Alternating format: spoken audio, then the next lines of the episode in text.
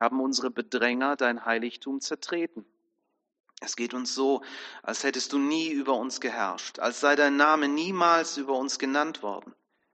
Tritt doch aus dem Himmel hervor. Komm herab, lass die Berge in deiner Gegenwart zittern. Komm doch wie ein Feuer, das Reisig in Brand setzt und Wasser zum Kochen bringt, damit dein Name bei deinen Feinden bekannt wird und die Nationen vor dir in Angst und Schrecken versetzt werden. Vollbringe doch furchterregende Taten, auf die wir nicht zu hoffen wagten. Fahre herab und lass die Berge vor dir erzittern. Denn seit dem Anfang der Welt hat niemand gehört, vernommen oder mit eigenen Augen gesehen, dass es außer dir noch einen Gott gibt, keinen, der sich für die einsetzt, die auf ihn hoffen. Du kommst denen entgegen, die Freude daran haben, gerecht zu handeln und um deinetwillen auf deinen Wegen gehen. Und doch warst du zornig auf uns. Du stelltest uns als Menschen bloß, die von jeher in Sünde leben. Wir sind alle wie Unreine geworden. Unsere gerechten Taten sind nicht besser als ein blutverschmiertes Kleid. Wie Blätter welken wir alle, und durch unsere Sünden verwehen wir wie der Wind. Und niemand rief deinen Namen an, und keiner raffte sich auf, an dir festzuhalten, und du hast dich vor uns verborgen. Und so wurden wir im Griff unserer Sünde weich wie Wachs. Und doch, Herr, du bist unser Vater. Wir sind der Ton, du der Töpfer. Wir sind das Werk deiner Hand. Zürne nicht so sehr, Herr. Trag uns unsere Sünden nicht ewig nach. Sieh doch her zu uns. Wir alle sind dein Volk.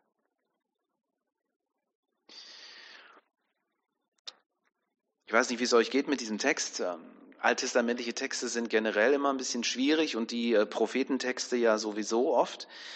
Ähm, von daher, ja, mir ging es so, dass ich im ersten Moment gedacht habe, also das ist irgendwie auch ähm, ein bisschen seltsam, wie der hier mit Gott redet. Schaut ihn euch an. Äh, gleich mal so in der, auf der ersten Folie seht ihr ähm, das, was ich auch gerade vorgelesen habe. Ähm, das, ist, das müsste noch die Folie davor sein. Schau noch mal. Darauf kommen wir gleich auch noch. Genau. Herr, Blick vom Himmel herab. Und dann, äh, ja, wo, wo bist du Gott? Also das ist ja schon irgendwie sehr herausfordernd, wie hier mit Gott geredet wird. Warum hältst du dein Mitgefühl uns gegenüber zurück? Ich musste an die Jahreslosung denken. Jesus sagt, seid barmherzig, wie euer Vater barmherzig ist. Mitfühlend, barmherzig, gnädig. Und hier sagt jemand, Gott, wo ist denn das alles? Wieso erleben wir das nicht mehr? Im ersten Moment, wenn ich das so höre, bin ich erschrocken. Darf man so mit Gott reden, denke ich.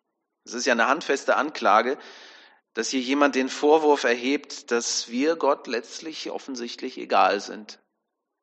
So kommt das rüber. Das ist so im ersten Moment. Im zweiten Moment habe ich dann so gedacht, ja, ähm, der Eindruck, der hinter diesen Worten steht, den kann ich sehr wohl nachvollziehen. Dieses Gefühl, dass Gott sich, ich sage es mal ein bisschen platt, dass Gott sich in die gemächlichen, äh, gemütlichen Gemächer seines Palastes zurückgezogen hat und dass er seinen Feierabend genießt und gerade netten Rotwein aufgemacht hat und die Füße hochlegt, während hier unten alles den Bach runtergeht. Viele Menschen haben dieses Gefühl. Ähm, und ich bin wohl nicht der Einzige, der das auch manchmal fühlt. Man nennt das die Theodizee-Frage. Schaut euch mal die zweite Folie an. Und äh, ich, ich erkläre sie euch einfach mal so in aller Kürze. Ihr, ihr kennt das, denke ich auch. Ähm, ich fasse es hier einfach nur mal so zusammen. Die Theodizee-Frage ist folgendermaßen aufgebaut. Wenn es Gott gibt und wenn er, also das erste ist seine Existenz, wenn er da ist. Und dann das zweite, wenn er allmächtig ist, das ist das Zweite. Und das Dritte ist, wenn er Liebe ist. So, und dann kommt die Frage, warum gibt es dann so viel Leid, so viel Tod und Krieg und Krankheit in dieser Welt? Und warum greift Gott nicht ein? Die Frage kommt euch sicherlich bekannt vor. Und wir Menschen sind ja meistens auch mal ganz schnell dabei, diese Frage dann auch aus unserer kurzsichtigen Perspektive, so ist das nun mal, äh, wir, wir, wir sehen ja nie alles, ne? aber wir versuchen das dann immer schnell auch an uns Antworten zu geben. Und ähm, wenn ihr euch mal so die einzelnen Sachen hier anschaut, also nehmen wir mal eine, eine Komponente weg, und zwar die der Liebe. Das ist das, was manche Leute ja dann auch das Gefühl haben, Vielleicht ist Gott ja allmächtig, vielleicht existiert er auch, aber vielleicht liebt er uns ja gar nicht. Vielleicht sind wir ihm eigentlich egal. Es ist ja vielleicht auch nicht so, dass er uns in dem Sinne hasst oder so, aber äh, vielleicht hat er gerade ganz andere Sachen zu tun und wir sind ihm einfach Schnuppe. Ja, dann könnte man das ein oder andere erklären, was hier auf diesem Planeten falsch läuft eine Möglichkeit. Die andere Möglichkeit ist, dass man das mit der Allmacht wegnimmt. Vielleicht ist es ja tatsächlich so, dass Gott existiert und ein sehr liebevolles Wesen ist. Und er mag uns total. Und er leidet auch mit uns, wenn er sieht, was hier alles so passiert, was wir auch einander antun und was alles nicht läuft. Aber vielleicht ist er gar nicht so allmächtig, wie immer gesagt wird. Und dann, ja, dann könnte man auch erklären, warum das eine oder andere einfach nicht so läuft, wie es sein sollte. Und die dritte Komponente ist die, dass man grundsätzlich, und ähm, da ist einer der Vorreiter im Atheismus, ist ja auch Nietzsche gewesen, der dann auf den Punkt kommt, Gott ist tot. Das ist das, was viele Atheisten heute ja auch sagen, dass sie sagen, Gott gibt es vielleicht ja auch gar nicht. Ja. Und dann ist klar, wenn es sie nicht gibt, dann, dann, ist, dann äh, ist er nicht Liebe und weil er ist einfach nicht da. Und dann haben wir dieses Problem hier. Schaut sie euch mal an, die, die dritte Folie, ähm, die, die bringt es nochmal ganz kurz auf den Punkt. Und hier wird auch ein ganz wesentlicher Unterschied deutlich, äh, mit dem der Beter dieses Textes zu Gott herantritt. Und damit wird auch meine erste Frage ein Stück schon beantwortet. Darf man so mit Gott reden? Wir haben es hier in diesem Text nicht mit einem philosophischen, mit einer philosophischen Abhandlung zu tun. Hier ist nicht Nietzsche, der äh, sowieso von vornherein sagt, ach Gott gibt's wahrscheinlich gar nicht, sondern wir haben es mit einem Gebet zu tun. Das, was wir vorhin miteinander getan haben. Wir haben miteinander uns verbunden im Gebet. Und hier knüpft ein Mensch an, an die persönliche Beziehung, die ihn mit Gott verbindet. Hier ist eine Vorentscheidung, eine wichtige Entscheidung gefallen, nämlich die zu sagen, ich glaube an dich, Gott. So. Und dann darf er auch so mit Gott reden. In einer lebendigen Beziehung darf man so reden. Wir kennen das ja auch im zwischenmenschlichen Bereich. Wenn in der Ehe etwas nicht funktioniert, dann ist es ja auch wichtig, dass die Partner miteinander darüber reden. Und dann, dann sollte man auch mal Tacheles reden. Natürlich muss man einander nicht verletzen und Dinge noch schlimmer machen, als sie sind. Aber man muss schon echt sein. Man muss einfach auch deutlich sein und, und sagen, wie man sich fühlt. Und genau das tut der Beter hier Gott gegenüber. Er bringt die Dinge so auf den Punkt. Und das ist eine erste wichtige Beobachtung. Auch das wird euch nicht neu sein, aber es ist ganz wichtig, dass wir das so für uns auch wahrnehmen und mitnehmen. Als seine Kinder dürfen wir mit Gott so reden. Und die Texte aus dem Buch Hiob und ein großer Teil der Psalmen laden uns genau dazu ein. Gott ist doch unser Vater. Und als seine Kinder dürfen wir ihm sagen, wie wir uns fühlen. Und wir finden auch in der Bibel ganz extreme zum Teil Worte der Klage und manchmal der Anklage Gott gegenüber, wenn das Leben für Menschen unerträglich wird. Und wir dürfen so mit Gott reden. Denn das ist der Unterschied zwischen Nietzsche und Hiob, sag ich mal. Der Philosoph löst sich von Gott und wählt den Weg in die Dunkelheit, in das Nichts. Es gibt ein äh, Wort dafür, Nihilismus nennt man das. Hiob klammert sich bis zuletzt an seinen Vater im Himmel und es gibt diesen wunderschönen Vers, wo Hiob das nochmal so auf den Punkt bringt. Hiob 19, Vers 25, da hören wir ihn sagen, ich weiß, dass mein Erlöser lebt und dass er das letzte Wort haben wird hier auf dieser Erde. Hier wird Beziehung deutlich. Beziehung, bei der man offen mit Gott redet. Wenn die Zeiten schwierig werden, wenn es uns nicht gut geht, wenn wir Dinge nicht verstehen, dann ist das Allerbeste, was wir tun können, uns nicht von Gott abwenden oder uns irgendwo verkriechen, sondern im Gegenteil, uns an diesen Gott zu klammern, ihn zu suchen im Gebet. Zum einen natürlich auch deshalb, weil Gott uns oft schenkt, worum wir ihn bitten. Wir haben es heute schon gehört. Und oft schenkt er uns Dinge noch bevor wir bitten. Auch das erleben wir immer wieder. Und dann gibt es noch einen weiteren Aspekt und auf den möchte ich jetzt ein bisschen länger eingehen. Das Beten hat eine reinigende Wirkung für uns selbst. Ich weiß nicht, ob ihr das so ähm, auch schon mal erlebt habt und kennt. Mir geht's so, dass ich ähm, am liebsten auch laut bete.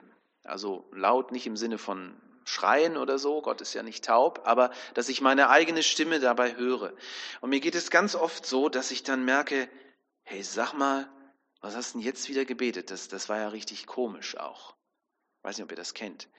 Aber ich, ich komme dem so ein bisschen hier auch auf die Spur in diesem Text hier, weil äh, ein reinigendes Gebet, wenn ich es wahrnehme, was ich selber so sage, dann, dann, dann äh, ist es manchmal so, dass Gott äh, direkt schon eine Antwort gibt. Dass man dann Dinge plötzlich wahrnimmt und sagt, okay, eigentlich kriege ich, während ich bete, schon eine neue Sicht der Dinge. Und manchmal beten wir schon auch komische Sachen. Und äh, die nächste Folie zeigt das hier. Ich weiß nicht, wie es euch ging, schon beim Hören von diesem Text. Ich habe ihn auch zusammen mit meiner Frau gelesen und dann war auch so ihre erste Reaktion, was ist das denn hier? Also das, das geht ja nun wirklich daneben, ja. Warum lässt du uns von deinem Weg abweichen? Also hier merkst du ja schon, ähm, wenn du so von der Seite her zuhörst, merkst du, der Beter hat nun eine sehr eingeschränkte Sicht der Wirklichkeit.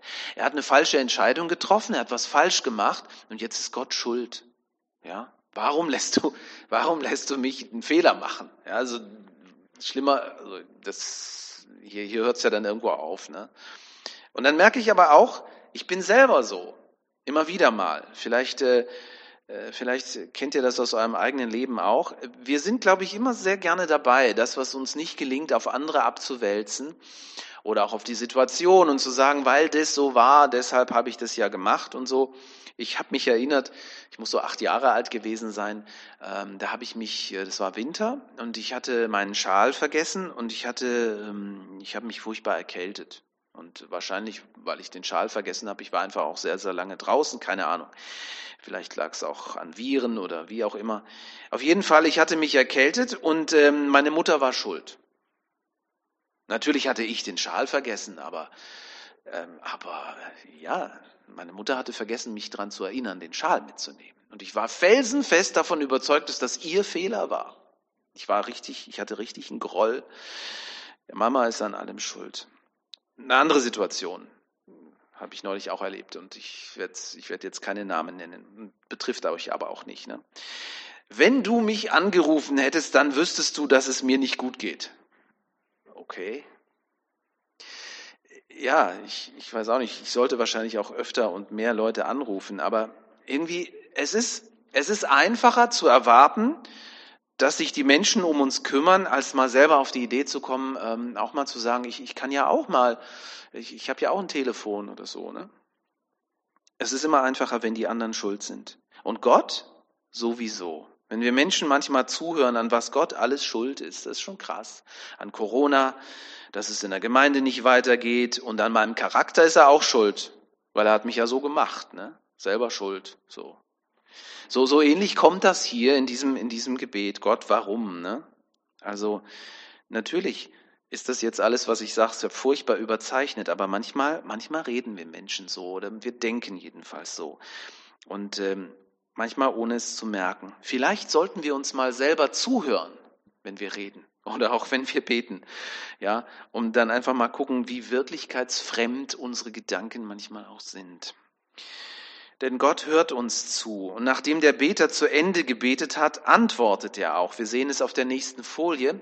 Das habe ich euch jetzt nicht vorgelesen, ähm, aber ihr könnt ja selber mal aufschlagen. Ähm, Jesaja 65 beginnt mit damit, dass Gott dann antwortet. Das ist ja auch etwas, was Hiob so erlebt. Er erzählt ganz viel und sagt, wie schlecht es ihm geht und es ist ja auch alles in Ordnung. Aber niemand rechnet mehr damit, dass, dass Gott irgendwas sagen wird. Und am Ende spricht Gott aber. Und ich glaube, mir geht es auch so, dass ich Gott mit allem Möglichen immer voll laber und äh, ihm sagt, wie schlecht es mir geht und was ich alles brauche. Und dann sage ich Amen und bin fertig und höre gar nicht zu. Und er will vielleicht auch mal was sagen. Vielleicht will er uns ja auch mal antworten. Und da merke ich, ähm, also beten will auch wirklich gelernt sein. Und das, was Gott hier sagt, ist ja schon im Grunde genommen ein, ähm, also ja, ein Feedback auf, auf das Gebet, was er vorher gehört hat. Er hat zugehört und er sagt, Mensch, ich, ich bin doch die ganze Zeit da. Was erzählst du denn? Was alles so schlimm ist und so und dass ich nicht da bin. Ich, ich höre dir doch zu, ich bin doch da, ich will dir doch helfen. Gott ist doch da. Und wir merken es gar nicht. Und wir denken, wir müssen es immer mit eigener Kraft packen. Gell? Also die Frage, die offen bleibt, ist, hören wir Gott zu? Das ist eine wichtige Frage, die wir auch mitnehmen dürfen. Oder legen wir nach dem Armen auf, wie, wie, so ein, äh, wie, wie in diesem Witz, ne? da ruft einer seinen Arzt an und ähm, erzählt ihm die ganze Latte, was ihm alles fehlt und wie schlecht es ihm geht. Und dann will der Doktor ihm antworten und ihm Tipps geben, aber der kommt nicht dazu, weil er legt schon auf. So, das machen wir vielleicht manchmal so mit Gott. Hier gilt, Reden ist Silber, also beten im Sinne von reden, und Schweigen und Hören ist Gold. Ich glaube, ich muss das lernen. Ich bin, ich bin oft viel zu ungeduldig und denke, jetzt muss Gott aber und sofort. Und, und er redet aber auch. Und immer wieder merke ich das so. Und das ist das Positive, das, das will ich euch in jedem Fall auch so ermutigend weitergeben.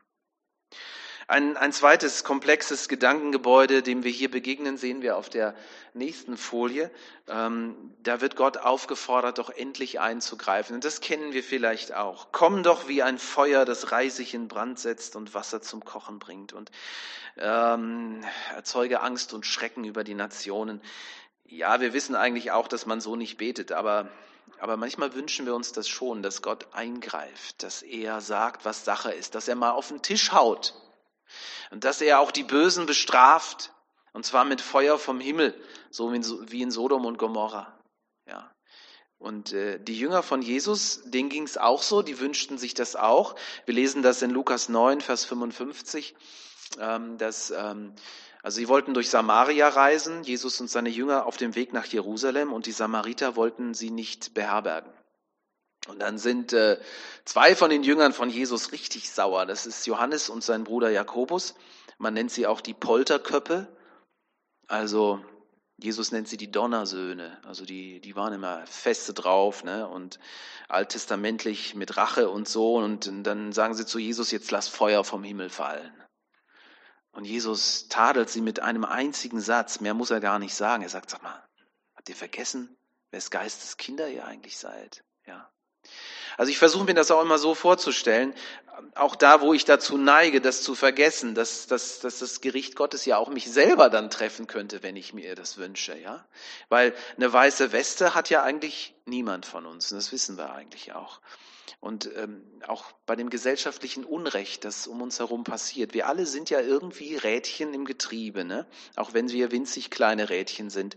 Und die ungerechten Strukturen um uns herum, ich meine, wir, wir machen das ja nicht absichtlich so, aber, aber letztlich sind wir ja alle irgendwo ein Teil davon. Und wenn wir jetzt darum bitten, dass Gott Gerechtigkeit schafft in dieser Welt, uh, dann könnten wir hier im, im reichen Norden oder Westen, wie immer man das sieht, ganz schön was abkriegen, glaube ich. Von daher weiß ich nicht, ob ich darum beten soll. Aber der, der Wunsch ist doch da, dass Gott endlich eingreift und was tut. Die nächste Folie macht es noch einmal deutlich. Tritt doch aus dem Himmel hervor, komm herab, lass die Berge in deiner Gegenwart erzittern. Da habe ich gedacht, jetzt sind wir im Advent. Dieser Gedanke wird in einem äh, alten Kirchenlied aus dem 17. Jahrhundert aufgegriffen. Vielleicht kommt ihr drauf? Da heißt es, O Heiland, reiß die Himmel auf. Herab, herab vom Himmel lauf. Und dann heißt es, ähm, reiß ab vom Himmel Tor und Tür, reiß ab, wo Schloss und Riegel führen. Das passiert. Jesus kommt. Gott wird Mensch, begegnet uns in der Gestalt eines Menschen, beantwortet unsere Fragen. Nicht immer so, wie wir uns das wünschen, auch das muss man sagen, aber er kommt zu uns auf die Erde. Und er kommt nicht, als Richter mit Feuer. Er kommt nicht, um zu verurteilen und zu verdammen. Er kommt als Heiland. So heißt es hier in diesem Lied. O Heiland, reiß die Himmel auf. Ja, das tut er. Er kommt, um uns zu heilen. Und er kommt, um uns auch von dieser Krankheit zu heilen, die die, ähm, die, die Bibel Sünde nennt. Ich werde es nur ganz kurz skizzieren. Das, man müsste da viel mehr dazu sagen, was Sünde überhaupt ist. Ähm, ich versuche das immer so zu definieren. Sünde ist Schuld, das, was uns von Gott trennt. Unser Misstrauen, unsere Angst, zu kurz zu kommen, das kommt alles von daher. Ja, das, das äh, wird schon deutlich, wenn wir die Geschichte von Adam und Eva in der Bibel im Alten Testament lesen. Sünde, das ist unsere Schuld, die uns auch dann von anderen Menschen trennt. Unser Egoismus, unsere grenzenlose Gier und am Ende ist Sünde auch das, was uns selber kaputt macht oft weil wir nur bei uns selber bleiben als egoistische Wesen. Und Gott will uns heilen davon. Weil was habe ich denn davon, wenn ich am Ende Recht habe? Was habe ich davon, wenn ich dann alleine bin und für mich Recht habe? Toll, super. Ja, es ist doch viel besser, wenn man ähm, einen Weg mit anderen zusammenfindet. Das wünsche ich mir übrigens auch für Backnang. Ja. Der Beter in unserem Text, und damit komme ich zum Schluss, der macht es richtig. Ja, er hat eine sehr einseitige Sicht der Dinge, aber Gott kommt ja auch damit klar. Und das, das Positive ist, und das dürfen wir wirklich mitnehmen, ähm, der Beter bleibt nicht bei sich selbst. Er kommt mit Gott darüber im Gespräch. Und während er betet, bekommt er einen anderen Blickwinkel. Das sehen wir auf der nächsten Folie. Und da hinzukommen, ist, glaube ich, ein ganz wichtiger Punkt. Nicht zu sagen, die anderen sind schuld, sondern es könnte ja auch was mit mir zu tun haben. Er ist noch nicht ganz bei sich angekommen. Er spricht hier von wir, aber vielleicht ist es von da aus nicht mehr ganz so weit. Wisst ihr, und unsere Schuld, unsere Sünde ist ja gar nicht das Problem. Für Gott nicht. Der hat sie ja auf sich genommen. Der hat sie ja ans Kreuz geheftet. Die Schuld ist ja längst bezahlt. Uns ist ja vergeben. Das ist doch alles passiert. Ja. Das Problem ist, dass wir oft immer noch versuchen, uns ein besseres, in ein besseres Licht zu stellen vor Gott und vor sich, vor uns selber, voreinander, dass wir meinen, wir wären doch eigentlich ganz okay. Und das, das braucht es ja nun wirklich nicht. Und ich möchte äh, schließen mit einer, mit einer letzten Folie, die uns ähm, einfach auch nochmal einladen will, genau das hier zu tun. Wenn wir sagen, wir seien ohne Schuld, sagt Johannes, dann betrügen wir uns selbst. Die Wahrheit ist nicht in uns. Aber wenn wir unsere Sünden bekennen, dann ist er treu und gerecht, dass er uns vergibt, uns von allem Bösen reinigt. Für mich, und äh, wenn, wenn ihr das so mit für euch sehen könnt, dann, dann ist Advent auch eine Zeit der Besinnung, eine Zeit der, der geistlichen Bestandsaufnahme, eine Zeit, in der ich von anderen wegsehe, auch zu mir selber und sage, mea culpa, meine Schuld, nicht die der anderen, und in der ich Gott da drauf schauen lasse und Gott das bringe. Und vielleicht gibt es irgendwas Konkretes in eurem Leben, an das ihr jetzt auch gerade denkt. Wenn wir ehrlich vor Gott sind, dann, dann wird die eigene Schuld uns plötzlich bewusst. Unser Egoismus, unsere Lieblosigkeit, unsere Rechthaberei. Und das, was wir für unsere Gerechtigkeit halten, ja, das ist oft nicht besser als, als ein schmutziges Kleid. Blutbefleckt heißt es hier in unserem, in unserem Text. In der Begegnung mit Gott bleibt aber alles im, äh, im engen Raum der Familie, und zwar der Familie Gottes. Deswegen muss ich mich nicht schämen mit meiner Schuld. Ich kann sie vor Gott bringen. Das muss mein, mein Nachbar, das muss mein Gegenüber auch gar nicht erfahren, sondern das ist eine Sache zwischen Gott und mir. Natürlich gibt es auch Schuld, die wir voreinander bereinigen müssen. Das ist das, ist das andere. Und ähm, da ist es auch gut, dass wir uns auf diesem Raum der Gnade und Barmherzigkeit gegenseitig wiederfinden und uns so begegnen können. Aber der Anfang ist zwischen Gott und mir. Und ich lade euch ein zu einer kurzen Zeit der Stille, in der ihr Gott das einfach beichtet. Ja, indem ihr ihm das bringt, was euch vielleicht bewusst wird. Sagt, das ist nicht okay in meinem Leben und äh, das steht zwischen dir und mir. Wenn es nichts Bestimmtes gibt, dann genießt einfach die kurze Zeit der Stille. Lasst uns einfach so vor Gott sein, diesen Moment genießen. Luther sagt, dass äh, Buße und Beichte ein, ein fröhlich Ding ist. Und er meint das deswegen, weil, weil Gott uns schon entgegenkommt und weil er uns das ja alles schon längst vergeben hat und uns das dann so zusprechen will. Aber uns tut es gut, Dinge manchmal so auch zu benennen und zu sagen, da bin ich schuldig vor Gott, vor meinem Nächsten, vor mir selbst.